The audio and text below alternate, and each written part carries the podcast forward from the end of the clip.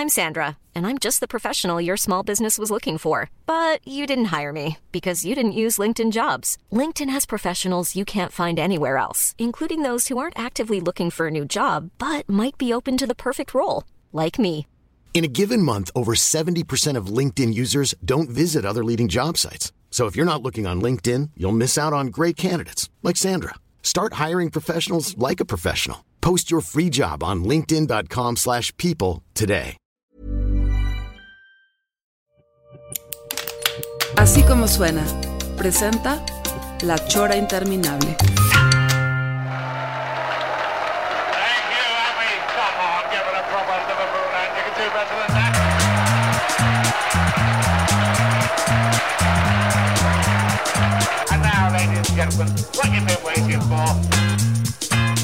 Amigos, estamos en la chora interminable, pero hoy tenemos un invitado. Ahora sí que no se pudo haber hecho mejor contratación a nivel internacional, porque ahora sí nos lucimos, ¿no, pelón? Sí, pues tenemos un, un indigente deluxe que logró, este, se conectó milagrosamente, este, bienvenido maestro Jorge F. Hernández. ¡Bravo! Desde Madrid, desde Bravo. Madrid, señor. Estoy muy emocionado y es en momentos como estos que agradezco usar pañal para adulto. Es que la emoción a veces hace que se desfonde, ¿verdad? Exactamente, esto es muy fuerte. Quiero mandar un saludo a Rudy Valladares, el de la lucha en patines. Y por supuesto a ustedes dos que son admirables y entrañables. Oye, Maestro. mi querido Jorge, ¿cómo, cómo, eh, ahorita sé que estás a 40 grados en Madrid, pero ¿cómo has sobrevivido o cómo ves México desde allá? Todo lo que ha pasado y cómo ves la, poli- la corrección política desde allá. Es decir, viendo, leyendo mucho lo que estás viviendo en España y comparándolo con México. ¿Cómo ves todo eso, cabrón? Digo, pe- pe- primero, para ubicarte, o sea, tu, tu puesto allá, este, yo, yo, yo, te, ya- yo te reconozco como el embajador de Prusia, pero, pero en Madrid, cabrón. Sí, y sigo siendo simplemente metrosexual. Kilómetro sexual. Eh, soy ministro para Asuntos Culturales y dirijo el Instituto Cultural de México en España. Y Ya. ya cumplo cinco años acá y no pasa un solo día sin que recuerde que seguiré insistiendo para que GIS honre las páginas del periódico El País. Sería un logro Porque desde, enorme. desde que nos vimos en Mérida he sido tu embajador ante el periódico y ojalá y se logre. Todavía tengo Sí, esa deuda porque, pendiente. ¿sabes qué? Eh, eh, incluso aunque yo muera, o sea, si es de manera póstuma en mis colaboraciones, de cualquier manera te lo agradecería. Por supuesto, estaríamos refriteando viejos cartones. Oye, cinco años llevas en Madrid, Sí. querido Jorge, y, y, bueno, tus hijos se fueron para allá, están allá, los he visto en Sí. fotografías. Ahorita circunstancialmente está en México el mayor Santiago que se quedó varado, pero qué bueno porque tiene una editorial y ha estado muy ocupado y está haciendo cosas buenas. Y el que logró entrar fue Sebastián, que fue mi salvación, porque yo no sé cocinar. Cuando ya se declaró el confinamiento dije, ya valí madre, porque sé hacer huevos revueltos, pero es lo único que sé hacer. Intenté hacer quesadillas una vez cuando estaban más chicos mis hijos y tuvieron que llamar a los bomberos, porque ya olía a taquito al pastor. Oye, Jorge, ¿cuál es el barrio en donde estás en Madrid? ¿Por dónde? ¿Cerquita de dónde? Ahora estoy en el barrio de Salamanca, Ajá. eh, pero no me gusta y entonces yo creo que nos vamos a mudar a ver al barrio de las letras, que tiene más sentido. Está padrísimo. Ahí vive Cervantes, vive Quevedo, vive un tal Lope de Vega, hay un güey que se llama Góngora, me llevo mal con él, pero igual nos podemos entender. Eh, fíjate que lo que sucedió para responder a tu primera pregunta es que Sí. ustedes saben que Madrid es una ciudad que se pasea, es muy vivible, pero vivible en las calles y en los cafés. Entonces lo primero que pasó con el confinamiento fue una infinita desolación de que esto se vació, no había nadie y empezaron a llegar noticias muy muy feas. Por ejemplo, la pista de hielo, donde normalmente se divierten los niños, se convirtió en la morgue. Y entonces ahora no creo que la vuelvan a abrir como pista de hielo porque pues, es muy mala onda patinar en donde, donde velaron a tu tío abuelo, ¿no? Hubo entierros sin velorio, Y luego empezaron a llegar las noticias de México, que esa es otra parte de tu pregunta. Y hay que decirlo, de México lamentablemente siempre llegan malas noticias. Es decir, ha habido de un tiempo a la fecha el afán por publicar sobre la violencia o sobre las sequías o sobre el terremoto y ahora sobre el aplanamiento o no de las curvas, Sí, sí. que es algo que tiene que ver muy estrechamente conmigo porque yo llevo aplanando curvas desde que dejé Weight Watchers. Pero más esbelto. Sí, lo estoy logrando con la ayuda de una dieta que me permite hacer la fotosíntesis, pero no la digestión. De tanta, Estás tanta frondoso, ensalada, pues. De tanta ensalada y hago la fotosíntesis, muchachos. Entonces, desde los balcones se vio un Madrid muy entregado a algo que hacía años no se veía, que era la policía y la Guardia Civil apatrullando la ciudad y muy severos con que te- si te cachaban que estabas en un radio de distancia más grande que un kilómetro y que no podías justificar que es que tú ibas a un mercado por víveres, pues sí había multas muy fuertes. En el caso de nosotros que tenemos un perro, pues lo saqué yo dos veces en 90 días y Sebastián no tuvo tanto problema, pero hubo otros que abusaron. Fíjense que hubo un güey que sacó a pasear un pez, un pececito de colores, diciendo que era su mascota. Bribón. Lo atoraron con 3 mil euros.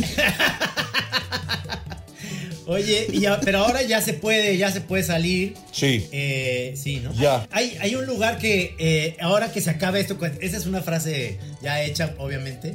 Ahora que se acabe esto y que celebremos el, el día, el día de la Candelaria con unos tamales. Sí.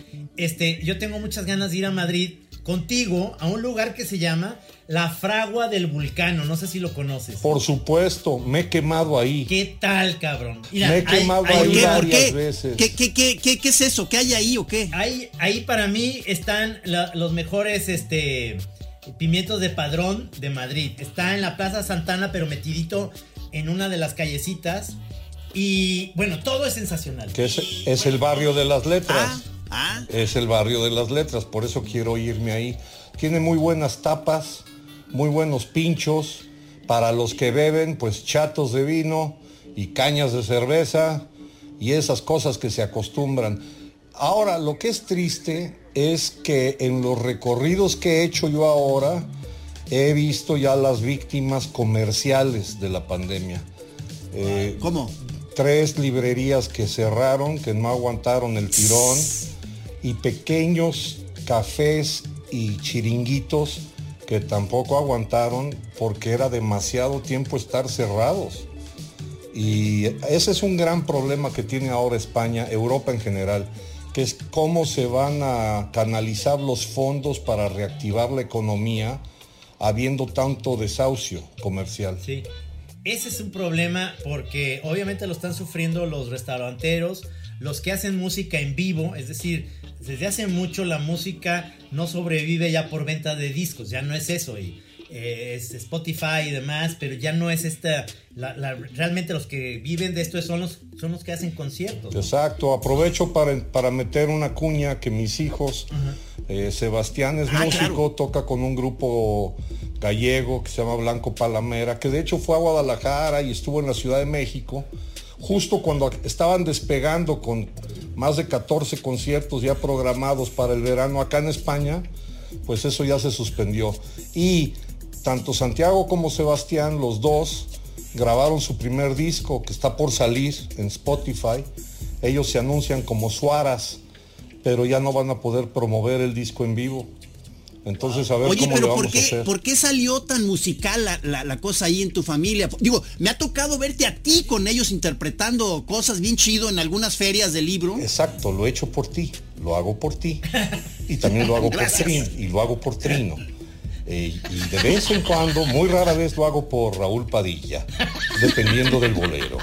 Pero ellos, ellos son músicos porque a base de golpes logré convencer. No, yo creo que no los, no los obligué, pero de ver a tanto vago en mi casa, tanto escritor que canta y tanto escritor que también toca, Eh, había una tertulia en mi casa cada ocho días en México y ellos pues se Sí. formaron viendo a toda esta bola de borrachos y de bohemios y de escritores y como se dieron cuenta que yo no hago nada más que pura creatividad y ver los picapiedra, eh, de vez en cuando los supersónicos, entonces dijeron, wow, yo quiero ser así. No, no, pues es que, es que no, no, sí nos ha tocado ver eh, muy buenas sesiones contigo y tus hijos.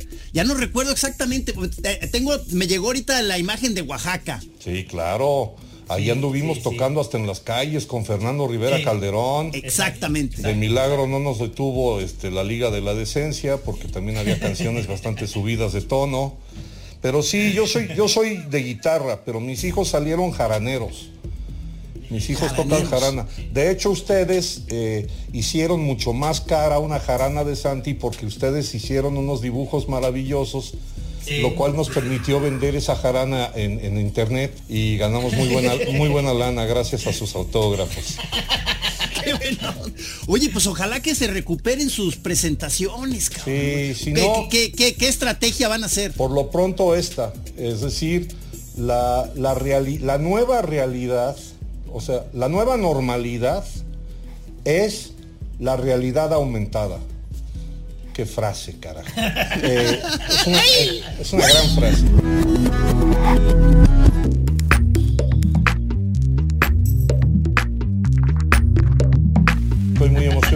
Nipple squeezy.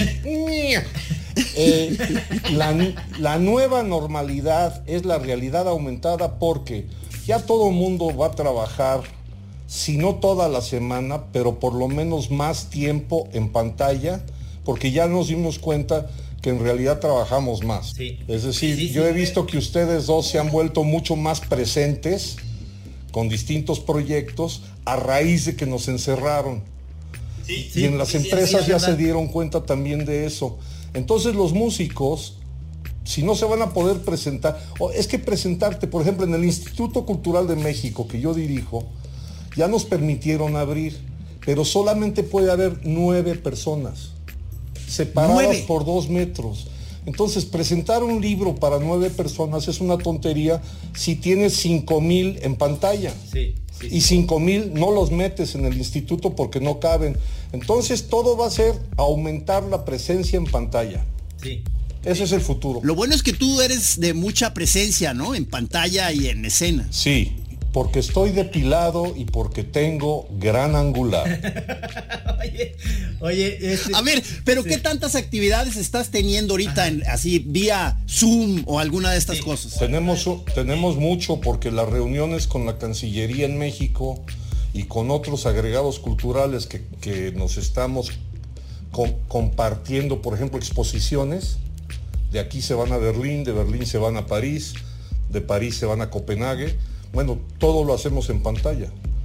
Eso a lo mejor hace unos años era el pretexto para agarrar el avión, porque también los vuelos son bastante, eran bastante accesibles, pero ahora es una paliza viajar.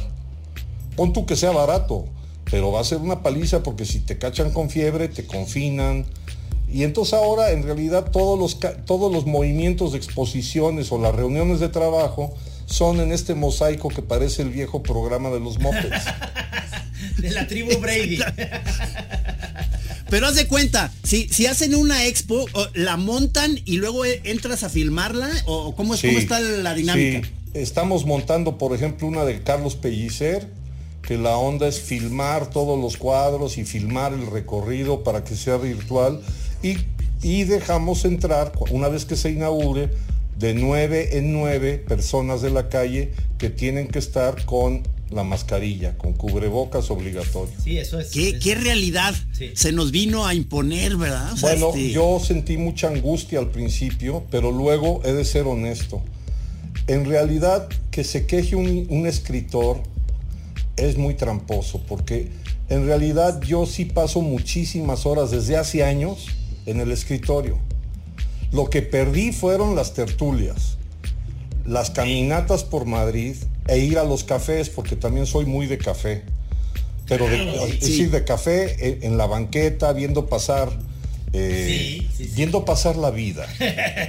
Y casi siempre en Madrid la vida tiene forma de muchacha guapa. En mi caso me fijo mucho en paquidermos.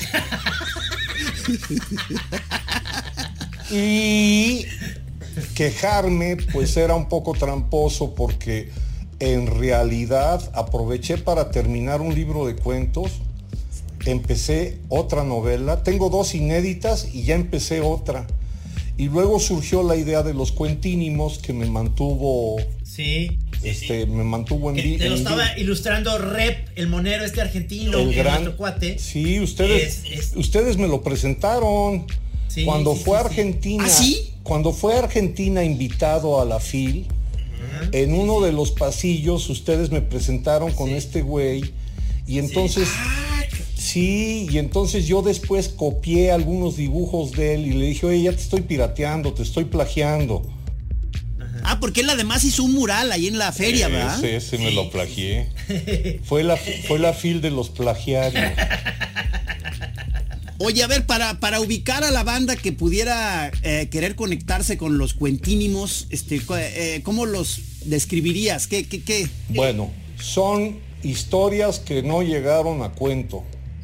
O sea, en mis libretas, que también ustedes conocen muy, muy bien porque me han hecho favor además de autografiar más de una. Ahí en el Museo Tamayo, en el Tamayo me hicieron unos dibujitos muy cachorlis, muy grubidubis. Eh, en mis libretas hago dibujitos y hago ideas de cuentos o chismes o anécdotas que lo que he notado desde hace muchos años es que si los alargas los echas a perder. Como nunca falta el güey que cuenta un chiste y entonces si lo alarga mal, pues ya el pinche chiste ya no tiene chiste. Entonces, Exactamente. a mí se me ocurrió eh, publicar tal cual, ta- así, el, el flachazo, que se llama microrelato. Y también le llaman minificción. Pero a mí se me ocurrió bautizarlos como cuentínimos como homenaje a Efraín Huerta, el gran poeta gua- guanajuatense, paisano mío, padre de David Huerta, nuestro premio de la FIL del año pasado, porque Efraín escribía unos poemínimos que eran chistosos o, o sarcásticos en papelito. ¿Recuerdas alguno, por ejemplo? Eh, perdone las molestias que le causa este poema. Que era lo que decían este, los letreros en las carreteras. Cosas así, ¿no? Y, y entonces los cuentínimos son homenajes a escritores, grandes escritores que conocí, pero además haciendo la voz, es decir, imitando voces. Eh, puse anécdotas. Ah, es que eso es una de tus es que habilidades, yo- ¿verdad? Eso es lo que quería. Quería que invitar a uno de los escritores más importantes de México a hablar ahorita. ¿Se podrá? Sí, vamos a convocarlo. A ver. Me parece, señor- me parece, me, me parece muy, muy importante que me presenten. Primero preséntenme. Sí, eh, tenemos el día de hoy en La Chora, eh, con una, eh, gracias a una ouija que tenemos en Madrid, podemos hablar con el señor Octavio Paz. Estoy, es- estoy emocionado, estoy en Pachuca, estoy en Pachuca, vivo con una indígena. Le gusta el chocolate y quiero decir al mundo que Stalin tenía razón. Estoy con él. Híjole. Yo te cumplí una promesa, mi querido Trino, que uno de los cuentínimos lo hice con la voz de Octavio en el papel del capitán Kirk.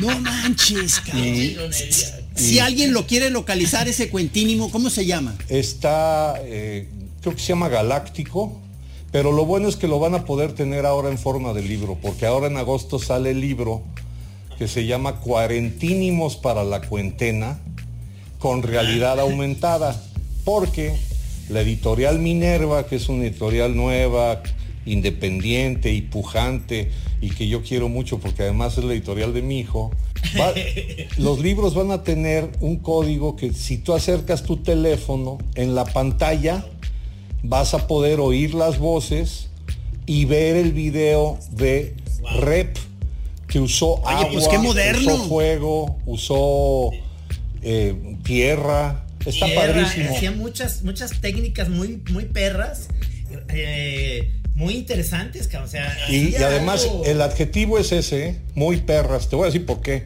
Porque el acuerdo con él fue, un día yo escribo el cuentínimo, te lo mando y tú haces el dibujo. Y al día siguiente tú haces el dibujo y yo intento hacer el cuentínimo.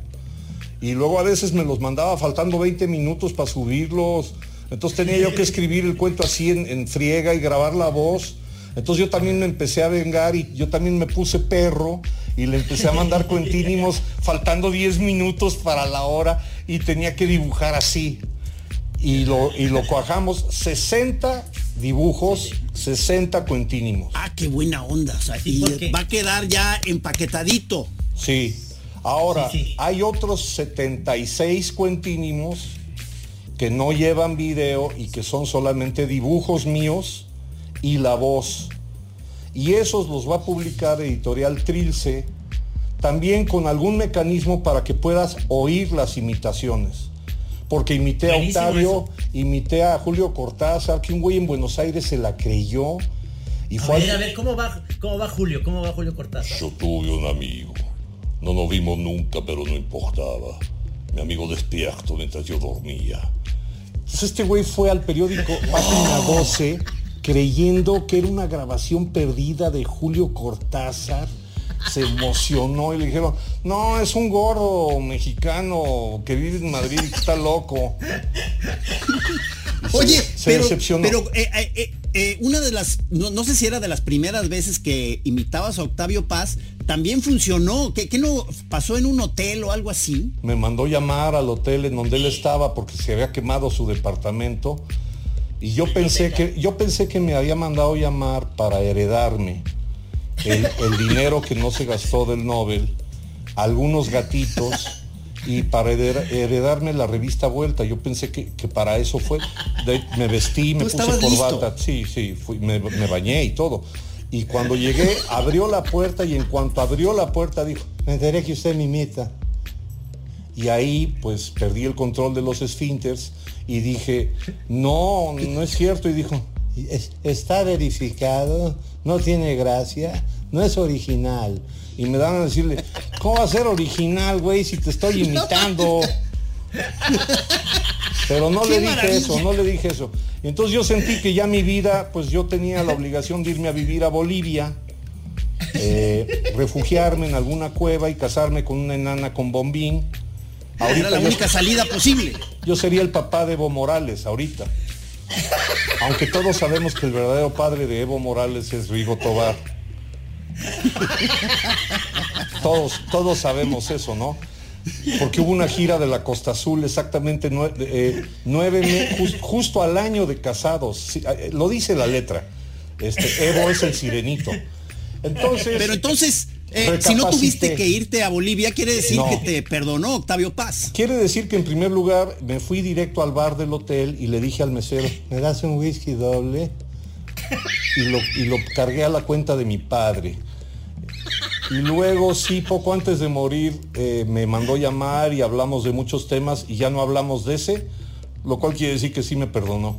Claro, claro. Qué maravilla llevar a México.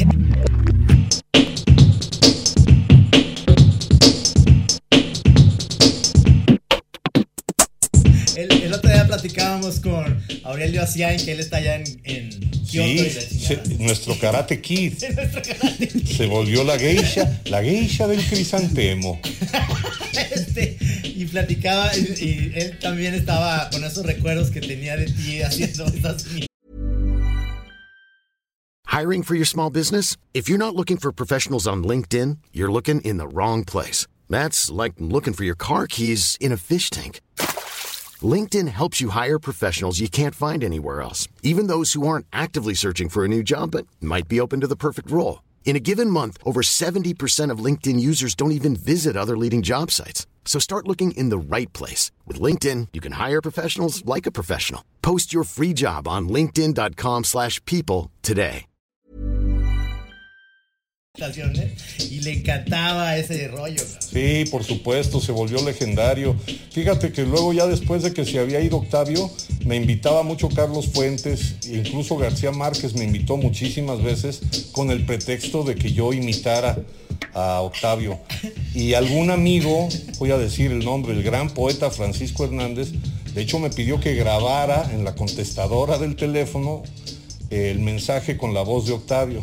Ha llamado usted al número 55349900. Deje su mensaje. Y en más de una ocasión también llegué a ir a los autoservicios a pedir hamburguesas, eh, siempre sacando de onda al personal. Lo que veo con tristeza es que ya la nueva generación, como nunca vieron a Paz, entonces no ubican muy bien la voz de Octavio, pero yo seguiré. No te querían dar hamburguesas fiadas. Exacto. A mí me tocó este, alguna vez acompañar a, a Jorge a un Oxxo y como le dice a la señorita del Oxxo que este, de cualquier cosa, iba por cigarros o lo que tú quieras y decía, señorita, este, me da unos cigarros y nomás quiero decirle que te amo. Sí, también lo he hecho con... La chava no sabía qué hacer, cabrón. Es mucho más desconcertante cuando lo he hecho con traileros. con traileros en gasolineras. Eh, siempre cerca de la puerta del baño, que es muy buenas tardes, te amo. Y eso saca mucho de onda. Y luego te encierras en el baño. Sí, a veces funciona, a veces funciona, a veces no. Eh, ¿conociste, ¿Conociste a Carlos Monsiváis? ¿Pudiste así como alguna vez? Sí, por supuesto, y tuve el honor de que él hizo una antología de artículos míos, de una columna que se llamaba Espejo de Historias, y me prometió el prólogo, pero se tardó seis años, entonces dije, pues ya lo voy a publicar sin prólogo, y entonces ese libro salió sin prólogo, pero siempre fue muy celebrado ese libro por él mismo, porque él hizo la antología, y él se reía mucho con muchas de mis tonterías, este, y, y yo aprendí mucho de él, por supuesto, un tipo entrañable. Estuve con él en su última aparición pública. De, de ¿Dónde la- fue? Fue en el Fondo de Cultura Económica, en la librería Rosario Castellanos, con un cartelazo que era Tongolele, Monsiváis, el fotógrafo de las estrellas Héctor Heredia y tu charro negro. Y, y de ahí él pidió que lo llevaran al hospital y ya no salió del hospital. Wow. Ah, no Y, manches, cabrón. y yo me quedé con Tongolele, aplanando las curvas, con mechón de cana. Me acordé ahorita que eh, eh, nos tocó verte también en un jam. Ya ves que Trino y yo hacemos los Sí. jams de En el, moneros. tam- en el Tamayo. Con Pero tú también haces tus jams. Con Magallanes, que hay que, siempre hay que reconocer que tiene mucho mérito lo que él ha hecho en el terreno del diseño, considerando Sí. que en realidad lo fuerte de él es que circunnavegó el planeta. Magallanes fue el primero en circunnavegar el planeta. Hace ya cinco siglos. ¿Cómo se llama ese lugar del el estrecho? El verdad? estrecho de Magallanes, que anatómicamente corresponde a la ingle. A la ingle de Alejandro. Exacto. Está chingón porque la gente no está viendo a Jorge en la pantalla, pero cada que hace un chiste le hace como Groucho Marx con su cigarro. No, Aprovecho para la bocanada. Oye, yo me volví súper fan del proyecto que hiciste con el gran Andrés Bustamante, porque yo tengo el grandísimo honor de que salí con él eh, haciendo sketches cómicos cuando el Mundial de 2010 Sí. Ah, no mames. eh, nos con- y fue cuando nos conocimos. Y es un tipo adorable y le mando un saludo. Dile por favor que le mando un beso, digo, con absolutamente con toda la pureza, ¿no? Con Es tapabocas. ese- ese- esa participación estuvo muy buena, Jorge, porque Andrés decidió, obviamente le daban toda la lana del mundo para ir a Televisa, ya no, ya no le gustaba estar en, en Azteca porque ya no estaba José Ramón, y decidió hacerlo con ustedes, no me acuerdo si es el canal 11 o era canal 22. 22. 22. Con Villoro, con Juan Villoro, era Juan Villoro el que conducía. Ajá. Y lo que pasa es que Andrés brilla muchísimo cuando hay pocos recursos. Es decir, eh, si, si él se hubiera ido a Televisa con todos los recursos, escenografías y todo lo que le pueden poner, hubiera perdido esa magia que tiene el hacerlo en un canal como el Canal 22, con pocos recursos, pero con eso es donde pinche Andrés se...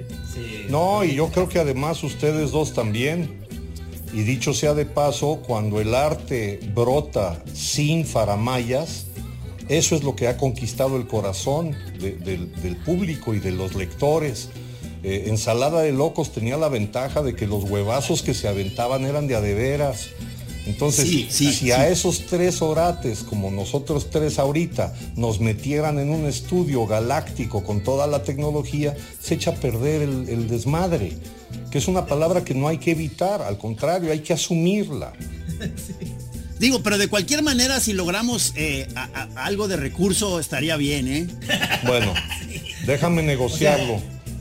Te Yo por encargo lo mucho pronto eso, pienso Jorge. hacerme millonario. No sé, se pueden decir marcas, ¿no, verdad? Sí, todo Sí. lo que quieras. Ah, porque yo pienso hacerme millonario con un anuncio publicitario y yo creo que ya después de eso ya no voy a trabajar en ningún lado. Lo voy a grabar en inglés, en francés, en español y en italiano. Es un Wow. anuncio para Coca Cero. Ya mis hijos se resignaron a que con eso, de eso vamos a vivir.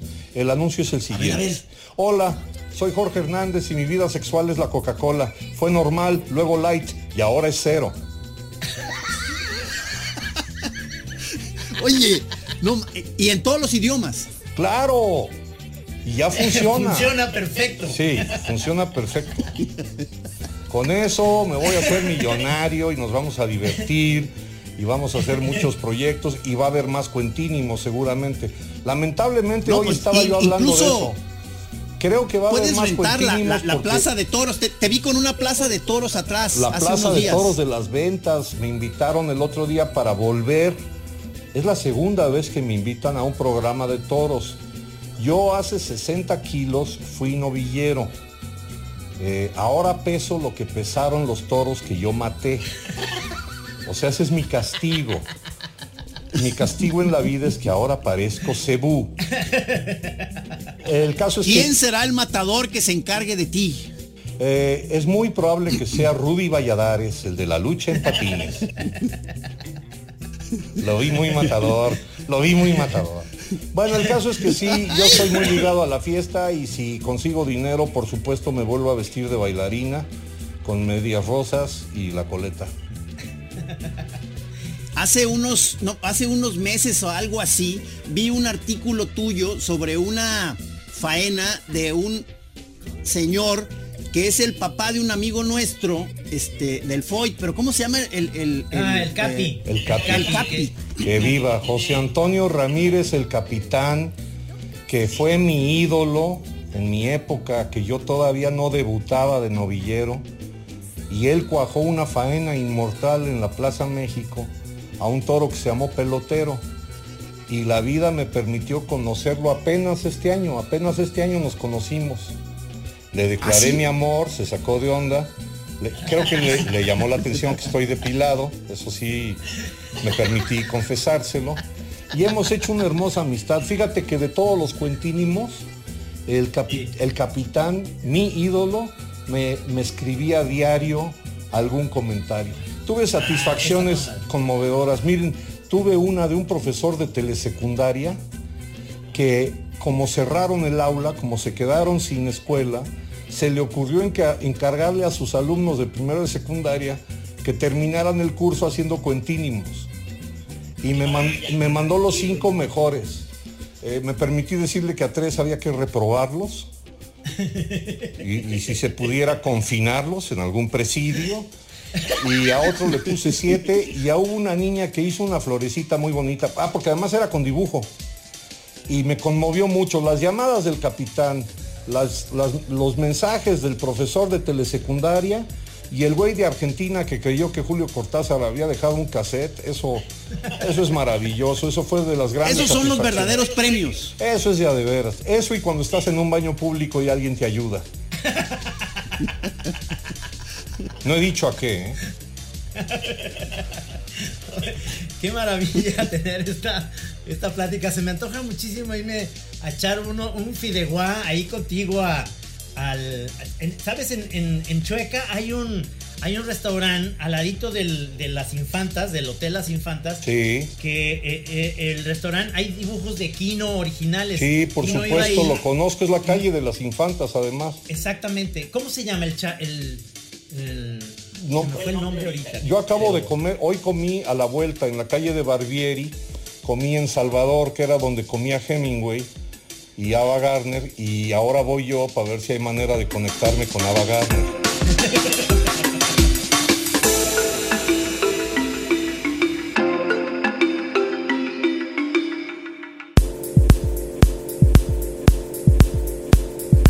Oye, pero ¿sabes qué? Este, a, a- pesar de que es muy difícil a ti eh, de pronto sentarte y ponerte serio, este, como que te visualizo bien en una chamba diplomática, o sea, como que me da la impresión de que lo has de hacer muy bien, ¿no?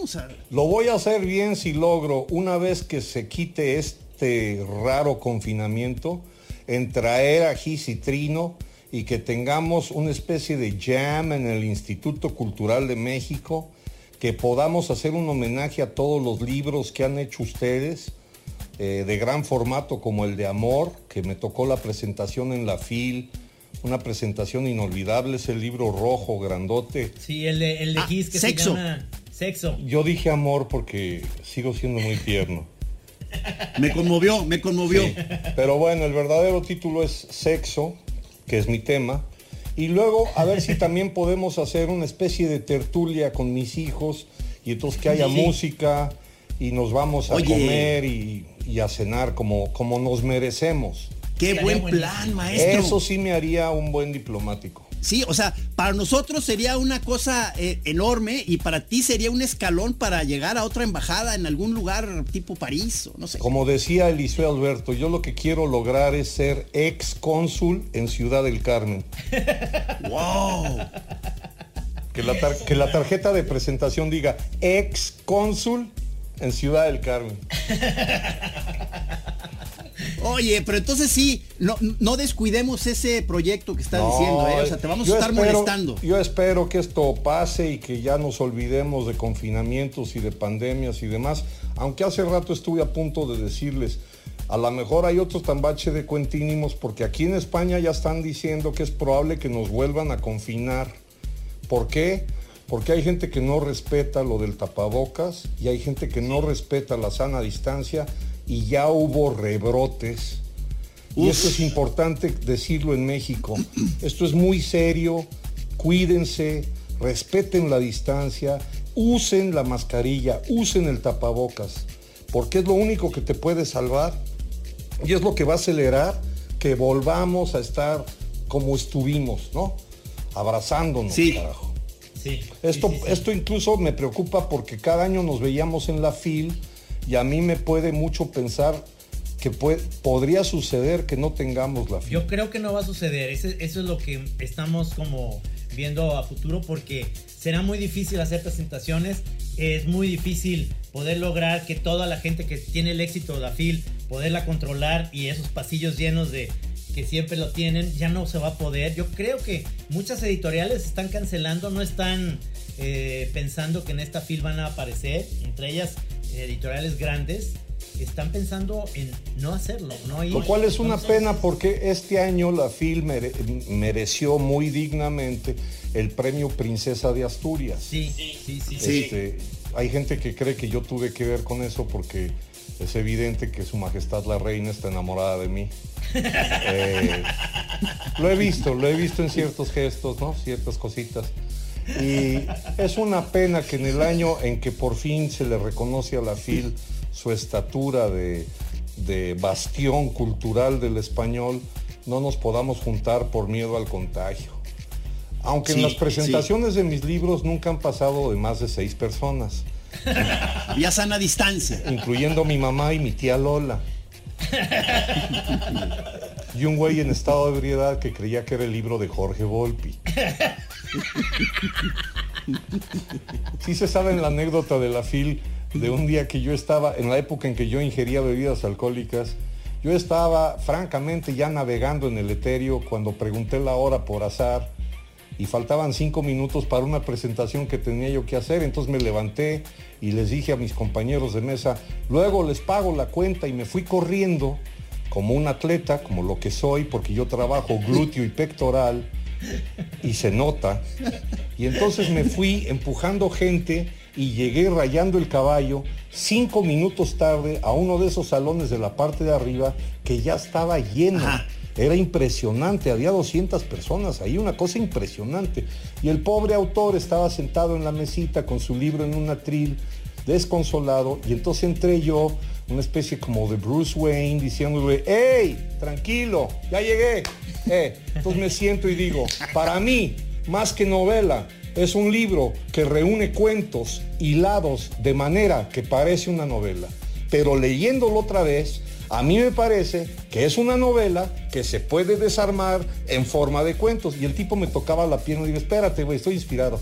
Y entonces para mí, el principio de la narración, la magia de la narración, entonces el güey volteó discretamente el libro, que era Cactáceas de Sinaloa. Y le digo, ¿qué es eso? Y me dice, es mi libro. Y le digo, en primer lugar, ¿por qué está lleno esto? O sea, no manches que llenaste un salón con un libro de cactáceas. Y dice una Mucho señora, aficionado al cacto. dice una gorda de la primera fila, somos su familia. Y les dije, ¿y no les interesaría saber de qué libro estoy hablando yo? Y me dijo un güey, no. Me había equivocado de salón y tuve que ir con la cola entre las patas al otro salón en donde había cinco personas con ese libro que parecía novela habiendo sido hecho con cuentos. Dijiste que esto era cuando todavía bebías. Sí, yo tuve que dejar de beber porque me lo pidió la OTAN en un comunicado oficial. También creo que intervino en, en su momento George Bush, en ese momento era presidente de los Estados Unidos, y sintió que era armamento de destrucción masiva el eructo que acostumbraba yo echar todas las mañanas. Y no, afortunadamente yo este, bebí lo que tenía que beber y por eso estoy aquí con ustedes. Porque si no recuerdo mal, eh, me, me llegaste a platicar eh, incidentes de este tipo, como el de la feria del libro, en el que tú terminabas en otro país, o sea, de- de- a partir de que habías estado echándote una tertulia y las cosas se iban complicando. Hay una más peligrosa que es que agarré un gran reventón en México, en lo que se llamaba el Bar León, que estaba a espaldas de Catedral, en Brasil número 5, Ajá. Catedral de la Salsa, e inexplicablemente desperté en Mazatlán, con un grupo de muchachos que usaban camisas Gucci y botas vaqueras de, de cocodrilo y dije, ay güey, yo no tengo nada que hacer con estos cuates. Yo no sé qué les conté, pero af- afortunadamente me dejaron irme. Qué bueno.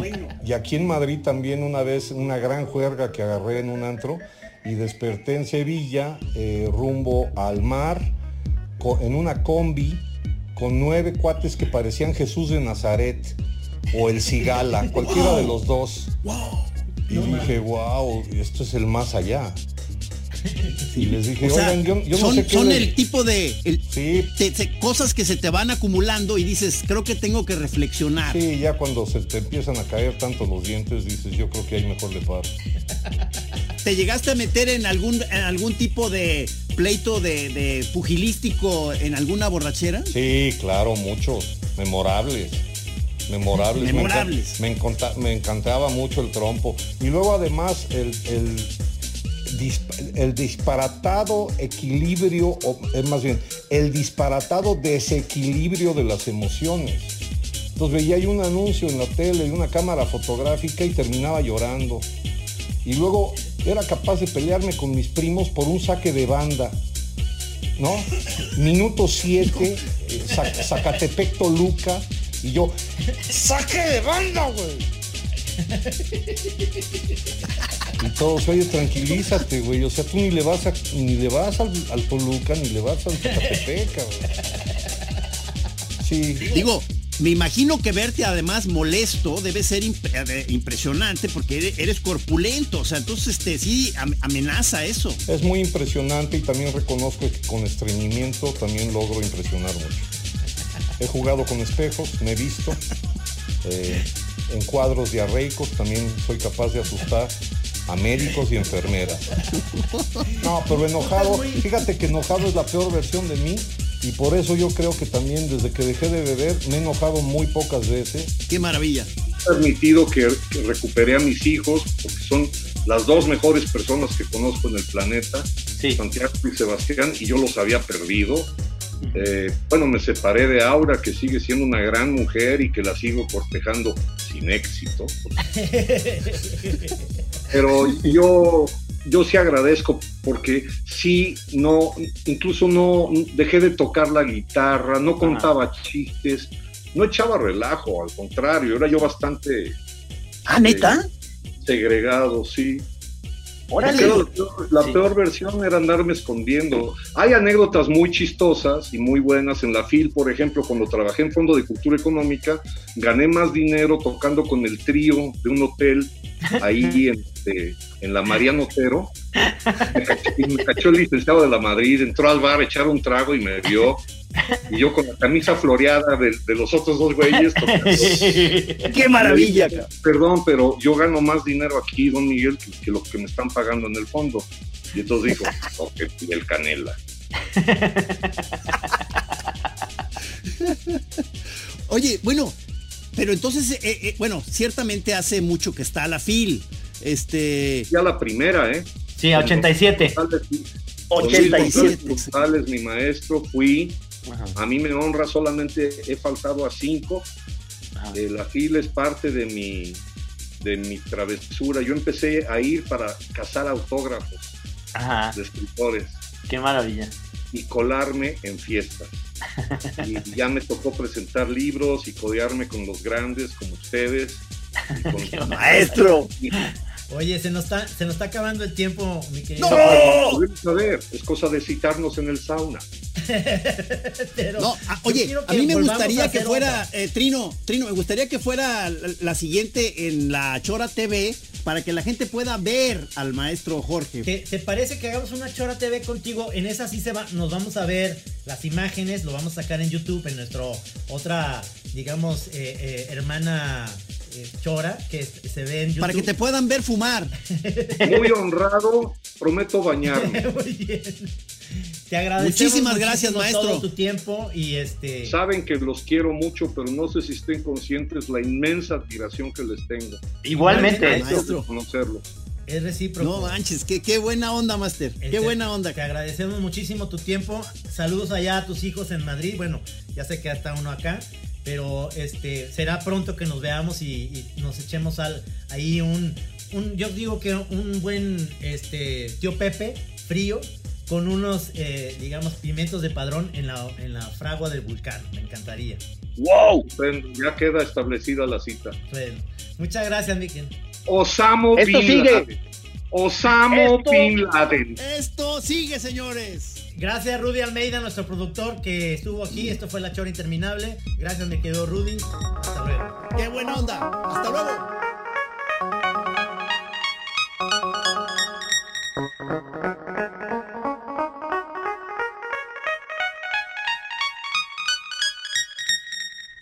Así como suena, La Chora Interminable. Es una producción de Radio Universidad de Guadalajara. A huevo, señores.